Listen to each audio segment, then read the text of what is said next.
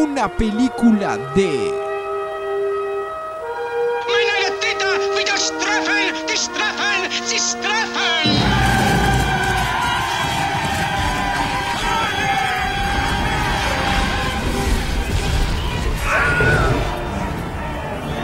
Porque si puede ser pensado, puede ser filmado. Bienvenidos a una nueva edición de una película de. Mi nombre es Germán. Nos están escuchando en martesataca.com.ar barra una película de. Se pueden comunicar con, nosotros en Twitter, arroba martesataca o en Facebook, barra martesataca. Me encuentro en compañía del señor Andrés. Hola Andrés, ¿cómo te va? Hola Germán, hola audiencia, hola a todos, ¿cómo están? Tenemos un nuevo podcast en el cual vos traes una anécdota Así es, anónima, anónima, totalmente anónima, totalmente anónima. eh, nos las contás, mí la compartís. Yo me cruzo por la calle, voy ca- por la calle, me cruzo con la gente y la gente me cuenta anécdotas. Me dice, no, tenés que saber lo que me pasó la otra vuelta, qué sé yo. Y así me cuentan, yo anoto cada detalle, ¿no? Porque las anécdotas se hacen más reales y más vivenciales cuando tenés esos pequeños detalles que son las que le dan el sabor. Eh, así que yo anoto todo y lo traemos acá y lo hacemos película porque tenemos millones de dólares y una superproducción y efectos especiales y standmans y claquetas que dicen luz, cámara, acción, corte, etcétera. Y las traemos acá y las hacemos a super películas. ya me vendiste el producto. Te lo revendí, ¿no? El trailer fue zarpadísimo, Así es. así que quiero que, que la película realmente sea así. Bueno, vamos a contar anécdotas y hablar un poquito de cine también, de planos y esas cosas, ¿no? Plano contra Escenas, plano. contra plano, plano americano, que se tenía que ver el revólver. y así. Bueno, estamos en nuestra película número 3, ¿no? Nuestra, esta, venimos de nuevo con una producción hollywoodense. Ya le vamos a traer a la audiencia una película con actores argentinos, reparto argentino, pero por ahora seguimos tirando carne al asador ahí, quemando dólares. Y traemos una película eh, hollywoodense. La historia de hoy tiene que ver, Andrés, con una juventud perdida. Una juventud que se pierde en ídolos rock and rollísticos y hace como tú un ritual de alcohol, de estupefacientes y otras cosas y arranca ahí para lo que es la caravana. Eh, así que la película de hoy se titula eh, Pánico y locura en Tandil. Gran título. Gran título, eh, como sabrás hay una película que se llama Pánico y locura en Las Vegas o en Sí. Vegas. Eh, así que nada, vamos a comenzar con la anécdota de hoy que sucederá en Tandil, como bien lo dice su título, y todo arranca. es- la premisa sería, no sé si la premisa, pero el desencajante, el, El disparador. el disparador de esta película sería recital de un señor ídolo en la ciudad de Tandil. Este tipo es el indio Solari, iba a tocar en Tandil. Entonces un grupo de jóvenes, jóvenes que no pudieron llegar a ver a la banda anterior, esa épica que era Los Redondos, Las nuevas generaciones. las nuevas generaciones, exactamente, las generaciones de la internet y todos esos pibes nuevos y locos lindos que están surgiendo, dicen, nos vamos todos a Tandil a ver al indio. Eh, así que bueno, ya estando en Tandil, vamos a empezar a... ¿El viaje no, no contás nada? El viaje no vamos a contar nada. Porque porque Pánico, Loco y Las no Vegas. bueno, se lo que pasa en el viaje. viaje es muy zarpado. Pero bueno, acá como que cada uno fue medio por su lado, en realidad, Ajá. en este viaje. Se encuentran todos, eh, generalmente este público del indio lo que hace es acampar. Sí. El público más elitista, si querés, te puede llegar a alquilar una cabaña, pero eh, el pueblo, el pueblo va eh, a acampar ahí a los campings. Y lo que pasa también es que no es que uno va tres horas antes del recital, ve el recital y, Y se se- vuelve. Como son en ciudades más o menos eh, aledañas, alejadas de, de las ciudades principales donde uno vive, ¿qué hace? Va tres días antes, ¿no? Te tomas el fin de semana. Se toma el fin de semana, es como todo un evento y arranca toda la juventud, todo el pueblo, qué sé yo, se van un par de días antes, comen asado, etc. Bueno, este grupo de gente, de jóvenes, se habían ido a ver al indio. Entonces, bueno, pasan dos días antes, qué sé yo, nada, comiendo, festejando, qué sé yo. Bueno, llega el día del recital y ya los días antes, viste, se eh, empieza a ver como todo un ambiente. Ya los días anteriores, ves cómo va llegando cada vez más gente, suenan los redondos por todos lados, qué sé yo, asado, cerveza, no sé qué. Bueno, el día del recital se multiplica por millones. Todo lo que había sido los días anteriores es el día en que efectivamente va a tocar. Así que bueno, está este grupo de pibes, ¿no? Se despierta muy emocionado ya porque ese era el día que iban a ver eh, al indio. Por primera vez algunos, otros por ahí ya lo habían visto. Entonces, bueno, ya se respiraba en el camping un ambiente más de, de- recital, qué sé yo. La gente ya empezaba a beber, a fumar, no sé qué, se preparaba de temprano. Vamos a contar una de las pequeñas escenas que ya empiezan a mostrarte algo más divertido de estas historias, ¿no? Es que, por ejemplo, se cruzan a un grupo de personajes, tres amigos, medio pendeviejos, Esto- si querés. A ver, una consulta. ¿Esto que es todo dentro del mismo lugar o el camping Todavía queda alejado? Primero estamos en el camping. El camping, el camping queda alejado, eh, es una muy buena pregunta, Andrés, muy buena pregunta. El camping queda alejado de el escenario donde se va a dar el recital. ¿Pero está dentro del mismo predio o Está dentro de, de la ciudad de Tandil. Ajá. Está la ciudad de Tandil, por un lado está el, creo que es un autódromo, donde Sí, el tocan autódromo el Tandil, autódromo. Y bueno, este camping se encuentra lejos, lejos, lejos del autódromo porque hay mucho quilombo, qué sé yo. Bueno, muy temprano eh, ya los pibes están viendo ahí cómo van a arrancar todo, qué sé yo, toda la gente festejando.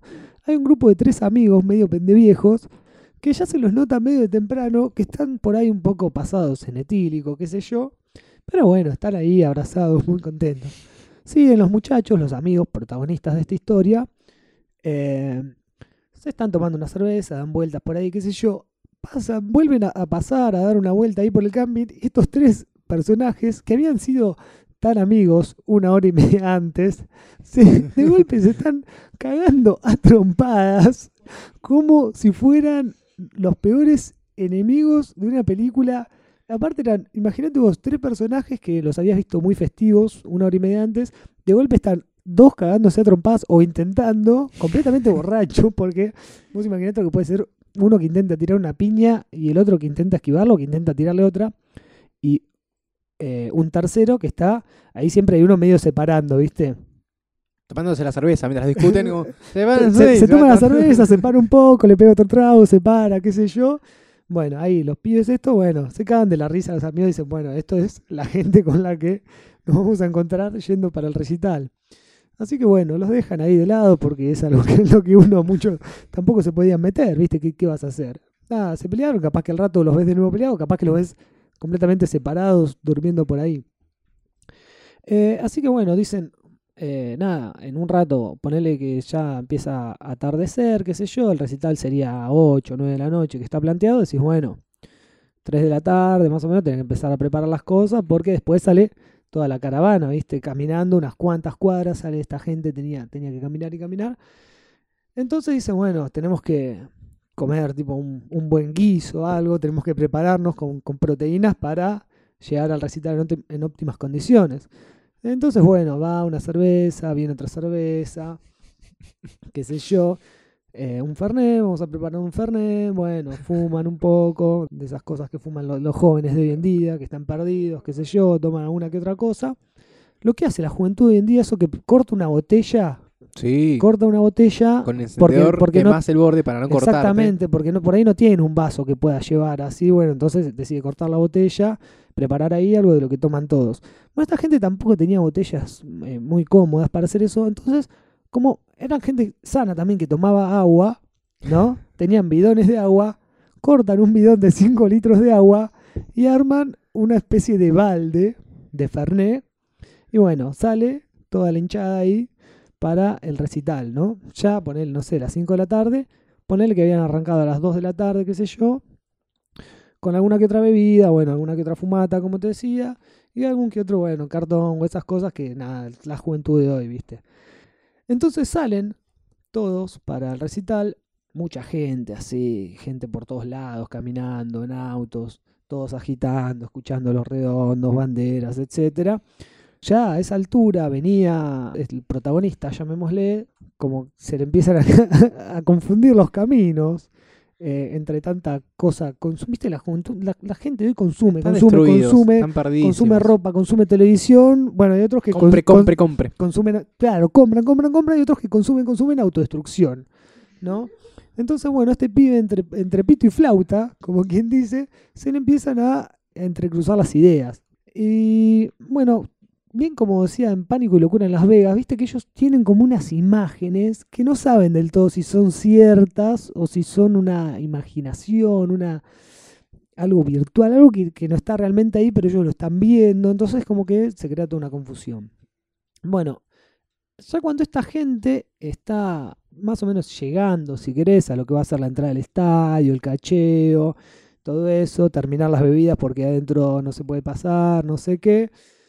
Hay uno que, bueno, tiene como uno- unos aires más de que no está tanto en Tandil, sino como que su mente está empezando a irse, ¿no? Entonces, bueno, a este grupo de amigos, suponete que eran, no sé, tres, cuatro flacos, la hermana de uno, otra amiga, el hermano, un grupito de gente amiga. Y eh, empieza a caer el sol, ¿no? Suponete que tocaba 9, 8 de la noche, esto era más o menos terminando el verano, entonces el sol todavía está, Sí. todavía está alto. Cuando está cayendo más o menos el sol, tipo 7 de la tarde, ponele, viste que el cielo torna de un color medio anaranjado rosado. Sí, muy lindo. Que Tornasolado. Tornasolado, exactamente, la, la hora dorada, creo que le decían en cine en un momento. Hay una película que se filmó solo a esa hora, porque es una hora que hay una luz especial. Pero Tuvieron son, como- son un par de minutos, ¿no? Tuvieron no a como- una sí, hora. bueno, son un par de minutos exactamente. Estuvieron como dos años filmando una película, creo que era la, delgaña- la delgada línea roja, o una película así de guerra, que filmaban tipo dos minutos por día, porque tenían que filmarla a esa hora de luz del sol. Una exigencia de un director de fotografía extremadamente loco que no sé quién le hizo caso, pero bueno, filmó una película así. El caso es que a nuestro protagonista, en ese momento que ve esa luz tan mágica, se le confunden un poco las ideas y empieza a dudar si realmente estaba oscureciendo o estaba amaneciendo. Porque la luz es, es similar y este protagonista había tenido muchos amaneceres y muchos atardeceres y en un momento su mente le juega una mala pasada y él se pregunta si no estará amaneciendo y pasó toda la noche en un estado de, de- Y se perdió el de- recital, de decís. cataclismo. Claro, entonces él supone que se perdió el recital y comienza a preguntarle a sus amigos qué temas había tocado el indio. Que se perdió el recital, que son las 7 de la mañana, que decime qué temas tocó, que me quiero morir, porque me perdí el indio y estoy así, decía el chabón, ¿no? A lo que sus amigos se cagaron de la risa y dijeron, no, estamos yendo para el recital, pero bueno, esta mente estaba divagando en un estado totalmente bajo estado de, de- de estupefacientes y de, de otras cosas, qué sé yo.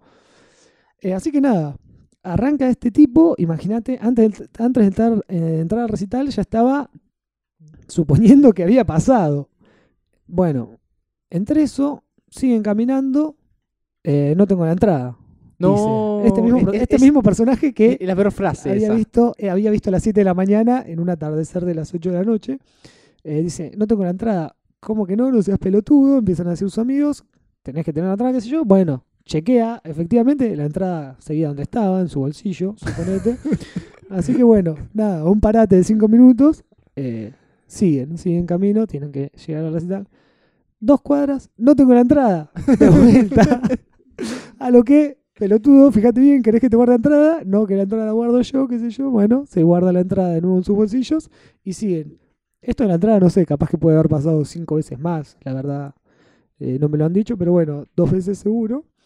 Eh, entran, entran al estadio, esta gente entra al estadio, bueno, todos los amigos, che, ya estamos adentro, qué sé yo, bueno. No, la estoy viendo por segunda vez. Vamos, claro, vamos a, vamos a comprar algo para tomar, no sé qué, bueno, vamos al baño, ent- entre tanto que veníamos bebiendo, qué sé yo. Llegan muy temprano, les- todavía no había mucha gente. O sea, sí hay gente, pero viste que uno cuando llega temprano, eh, nada, te tirás ahí, por ahí te sentás un rato, esperás a que, a que se empiece a juntar toda la gente, bueno, y después comienza el recital.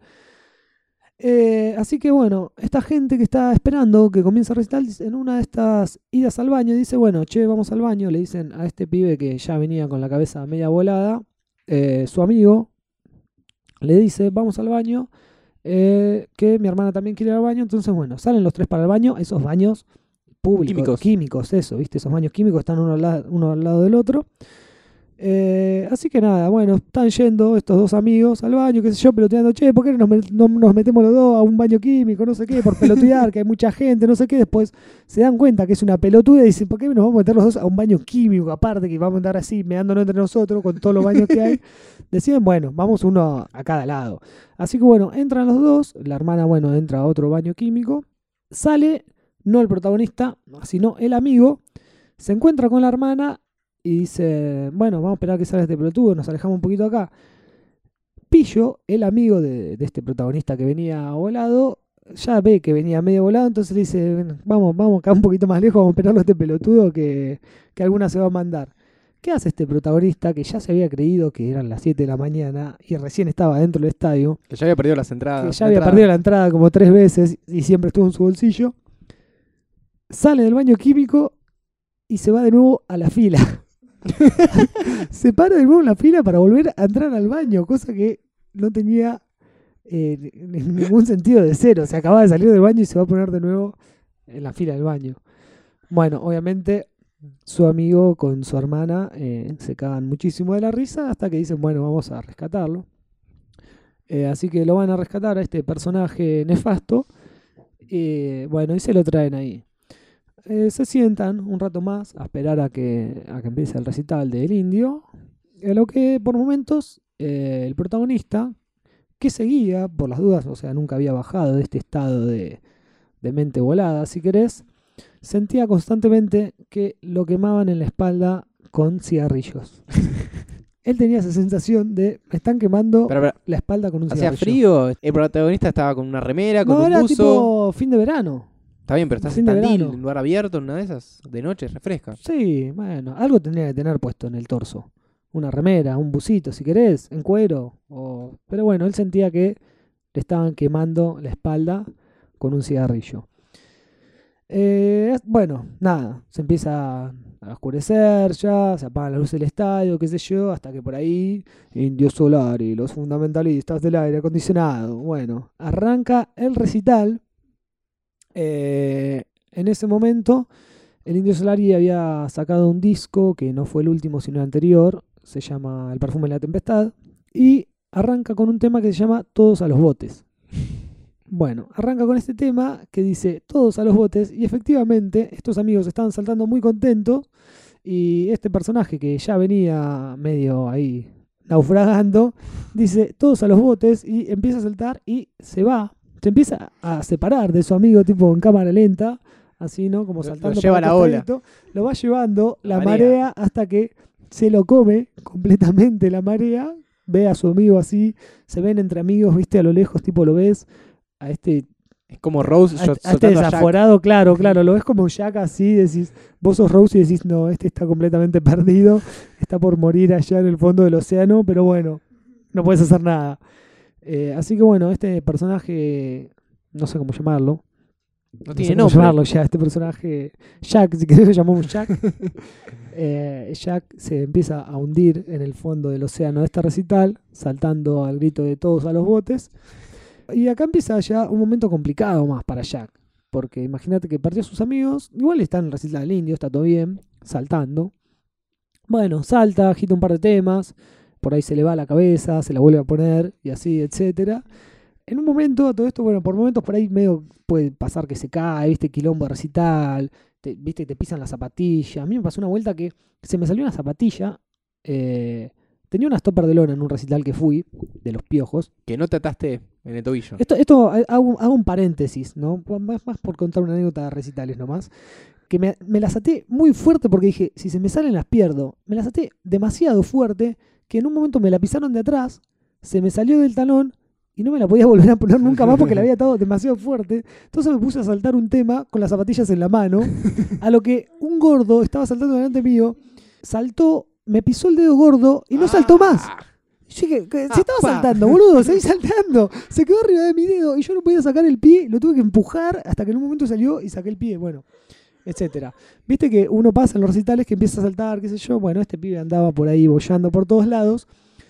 Y en un momento, entre, entre bollada y bollada, entre que se levanta del piso y, lo salva a otra gente que le toma la mano así, se encuentra con una persona que él conocía en su infancia, lo encuentra ahí en el medio del recital del indio.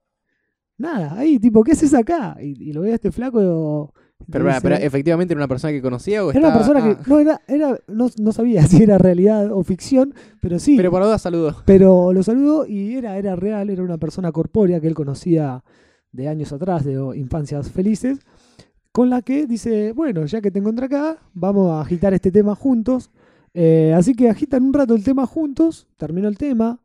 Supongo, la verdad que esta parte te la voy a inventar un poco porque no, no me contaron esta parte, pero bueno, se separan, se terminan separando, capaz que dice, no sé, yo me voy a buscar a mis amigos, bueno, yo me voy a buscar a, a mi hermano, porque este otro personaje estaba con su hermano. Eh, así que bueno, flashazos un poco más, temas, qué sé yo, este pibe queda solo de nuevo, agita los últimos temas, jijiji, como siempre para cerrar el indio ahí, jijiji a pleno, qué sé yo, agita. Bueno, termina el recital. A lo que algo que me olvidé de decirte que era muy importante, cuando antes de arrancar el recital, todos los amigos dicen, a ver, si nos separamos, El punto de si encuentro. nos separamos exactamente, el punto de encuentro es esta torre, viste que están las torres De sonido. de sonido. Bueno, es esta torre. El protagonista mira la torre, Después van todos a la torre y hay mil personas en la torre. claro. El protagonista mira la torre y dice, ah, bueno, es esta torre. Perfecto. Termina el recital, la gente ya se empieza a separar, se empiezan a ir.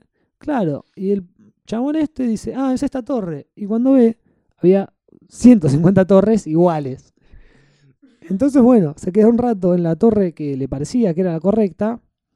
No ve a nadie de sus amigos. Dice, bueno, Voy a la otra torre. voy a chusmear las otras torres. Se da una vuelta por las otras torres, sin demasiada paciencia, medio como dice, los tengo que encontrar. No ve a nadie y no se le ocurre mejor idea que dice, bueno, vuelvo, ya está. Tengo que volver allá al, camping, que encima el camping estaba muy lejos y ni siquiera sabía cómo llegar. O sea, fue con todos los pibes y no sabía ni cómo volver, es tomarte un remis. Eh, así que bueno, ahí arranca con toda la caravana de gente que se empieza a ir, todas las, viste que vas, que la gente no, no sabes ni, ni para dónde ni para dónde va toda la gente. Alguna gente va para acá, otra para allá, cada uno sabe dónde va, pero este estaba completamente perdido. Por ahí, bueno, tenía alguna noción de más o menos dónde quedaba el camping. Viene caminando así, se encuentra con el pibe que se había encontrado adentro, que había saltado un tema, y el hermano. A lo que el protagonista ya a esta altura tenía una remera, un- un- unos harapos encima, tipo de haber estado en ese recital, caído en el suelo, todo quilombo, qué sé yo. Eh, a lo que esta gente no puede creer con la persona que se está encontrando, ¿no? De desastre. Eh, bueno, esta gente ya se volvía porque había ido para el recital y se iba. Entonces dice, bueno, todo muy lindo, ya está, nos vemos. Y bueno, resulta que el protagonista termina cayendo en una remisería y dice, bueno, se tiene que tomar algo para volver. Se va a tomar un remis. Eh, y había un par de gente en la misma, viste, que todos tienen que salir para el mismo lado. Y como es la gente de los recitales populares y nacionales, dice, bueno, vamos todos en un mismo remis, qué sé yo, se hacen amigos, etcétera. Eh, así que bueno, se arma un grupo ahí de gente que dice, bueno, todos los que van para aquel lado se suben a este remis. Y salieron un par de personajes con este chabón que ya a esa altura, ponele si querés, eh, tenía un poco los pies más cerca del suelo. Sí, ya había bajado todo. Ya había bajado todo después de un largo recital y etcétera. Bueno, ahí arranca ahí medio la vuelta nostálgica, qué sé yo, la gente se va bajando y él era el que estaba más lejos aparte encima. Entonces era como, bueno, se iban bajando, uno se bajaba, eh, le dejaba unos pesos, porque bueno, compartían todos el taxi, qué sé yo, se bajan un par, le dejan unos pesos. Eh, el chabón dice, bueno, yo sigo hasta aquel camping que está allá en el fondo.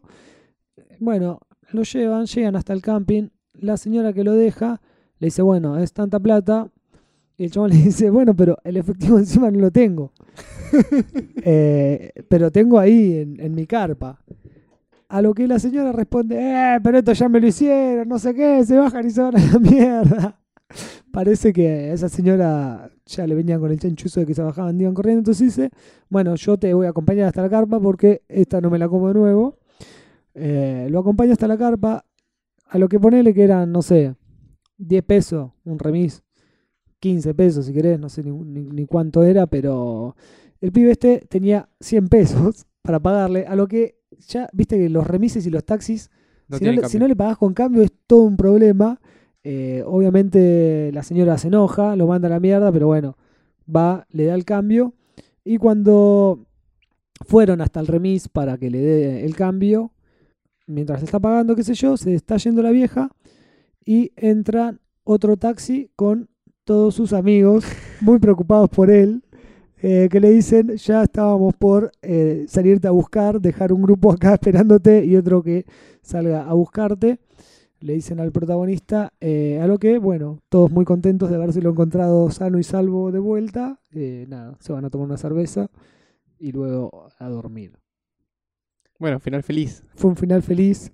eh, gracias a Dios, esta persona no terminó muerta en alguna zanja después de haber saltado creyendo que podía volar.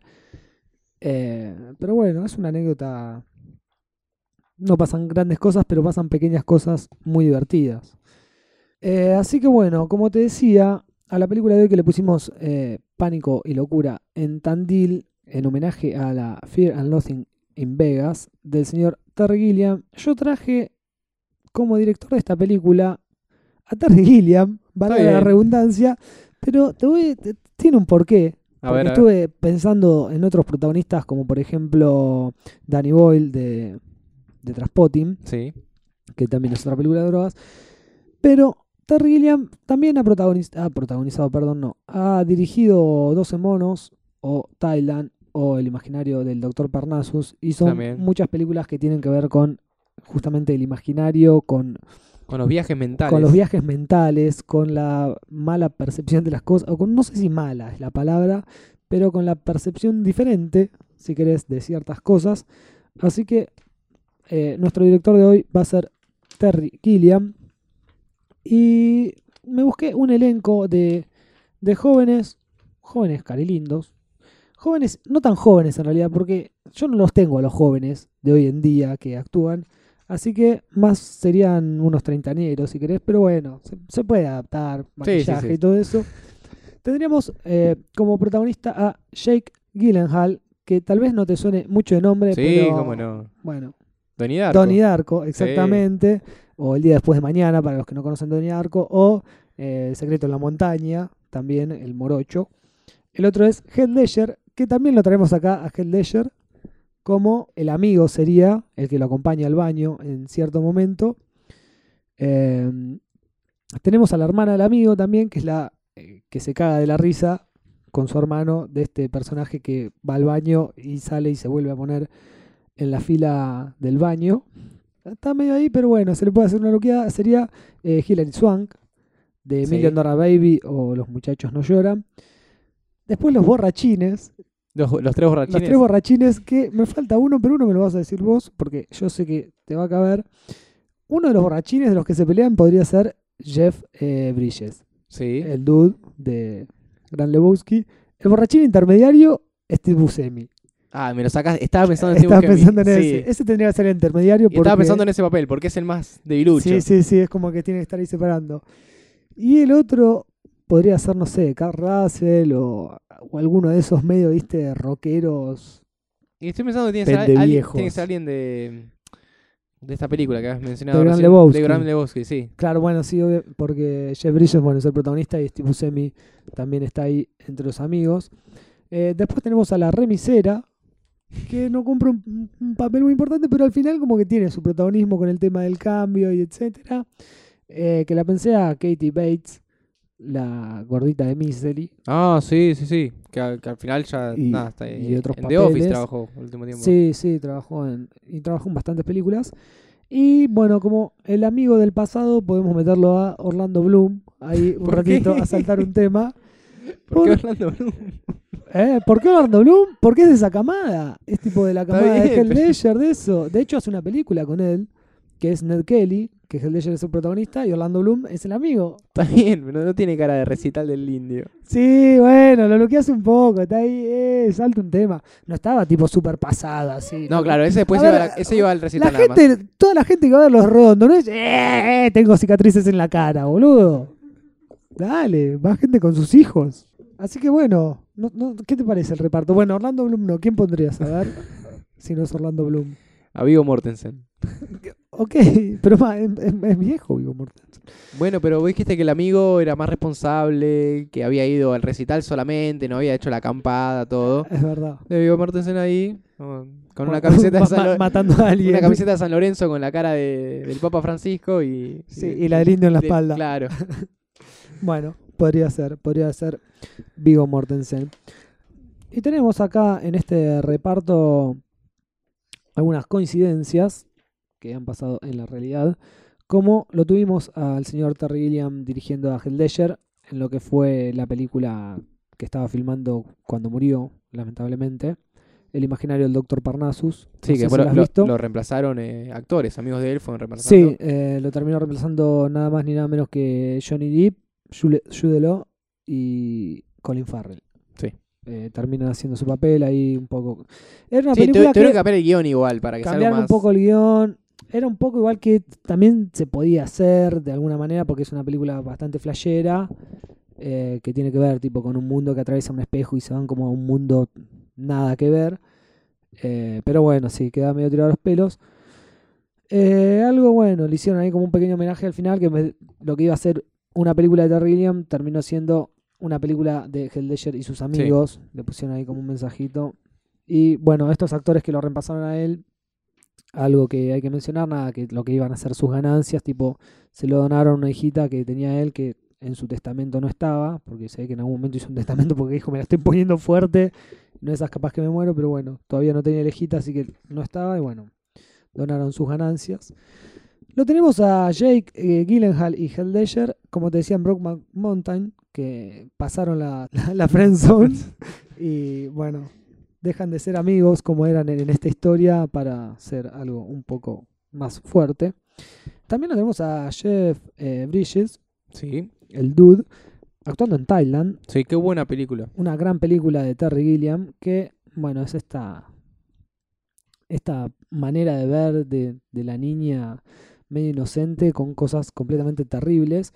Y lo teníamos a Jeff Bridges ahí un poco más que borracho, completamente Pasadísimo. pasadísimo de falopa, eh, para decirlo cortito del pie. Bueno, como ya habíamos mencionado, Jeff Bridges y Steve Buscemi en el Gran Lebowski. Como yo mencioné, que vos me lo tiraste para atrás, Orlando Bloom y Hell en Ned Kelly, que son ahí una- unos, unos pandilleros. Y algo que me encontré ahí también buscando por la internet, que no me lo esperaba, es la actuación de Hilary Swank en Postdata Te Amo, que es una película donde también actúa Es un Kate bajón, Bates. es un bajón esa película. Pero actúa Kate Bates también. No sé, no la vi. Y, y la verdad, no la voy a ver. No, no, no, no la veas. Pero bueno, yo me imagino esta, esta película de dos maneras. Me imagino este viaje. Eh, bueno, al principio, obviamente, como una introducción que podría filmar cualquiera, ¿no? La llegada, qué sé yo, el camping, bueno, la pelea, le podés poner un toque más especial. Pero bueno, después cuando viene todo el tema del viaje, ¿no? Terry Gilliam podría hacer algo ahí especial.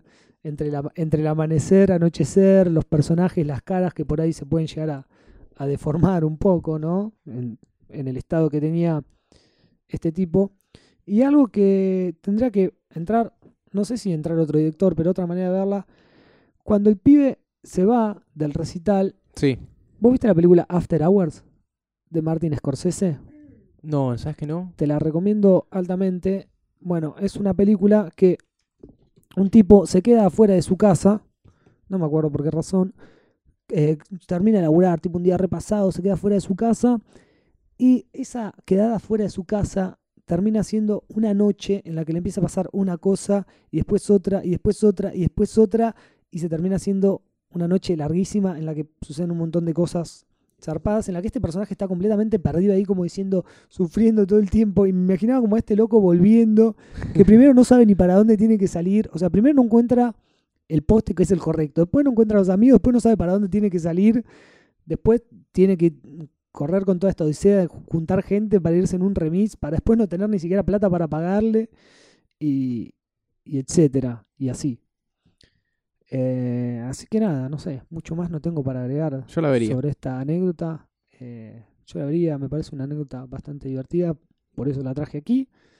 Eh, así que nada, pueden seguir escuchando otros podcasts en martesataca.com.ar barra una película de y comunicarse vía Twitter o vía Facebook en arroba martesataca o barra martesataca, dependiendo de la red social. Bueno, esto es todo. Esto Nos reencontramos todo. en, la próxima, en el próximo set Así es. Nos reencontramos en el próximo escenario. Pueden quedarse escuchando otros podcasts por ahí. Y esto fue todo. Adiós. Chau, chau.